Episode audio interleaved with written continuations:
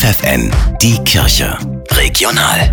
Mit Steffi Behnke für die Region Hannover. Sie haben zum Jahresbeginn ein Ziel, Segen zu den Menschen zu bringen und um eine Spende für Kinder in Not zu bitten. Und das unter erschwerten Corona-Bedingungen. Überall in der Region sind die Sternsinger unterwegs und weil sie nicht immer von Haus zu Haus gehen können, ist Kreativität gefragt. Dieses Jahr gibt es verschiedene Punkte, da gehen wir dann in den Gruppen hin.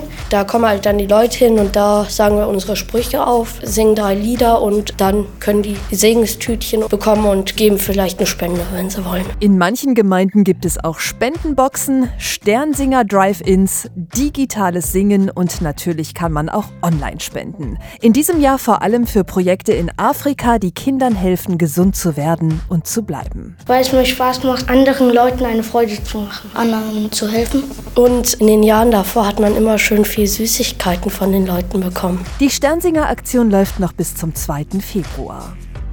Über 4000 Frauen und auch Männer haben laut neuer Statistik in zwölf Monaten eine Schwangerenberatungsstelle im Bistum Hildesheim aufgesucht, vor allem weil sie sich überfordert fühlten, finanzielle Unterstützung brauchten oder in der Corona-Pandemie keine andere Anlaufstelle fanden, so Angela Westermann, Referentin für Familienberatung. 17 Beratungsstellen gibt es insgesamt im Bistum. Viele Beratungsstellen bieten dann auch noch Sprechstunden vor Ort an, damit wir nah bei den Menschen sind sind und als Caritas und Kirche gut und leicht erreichbar sind. Die Beratung ist übrigens kostenlos.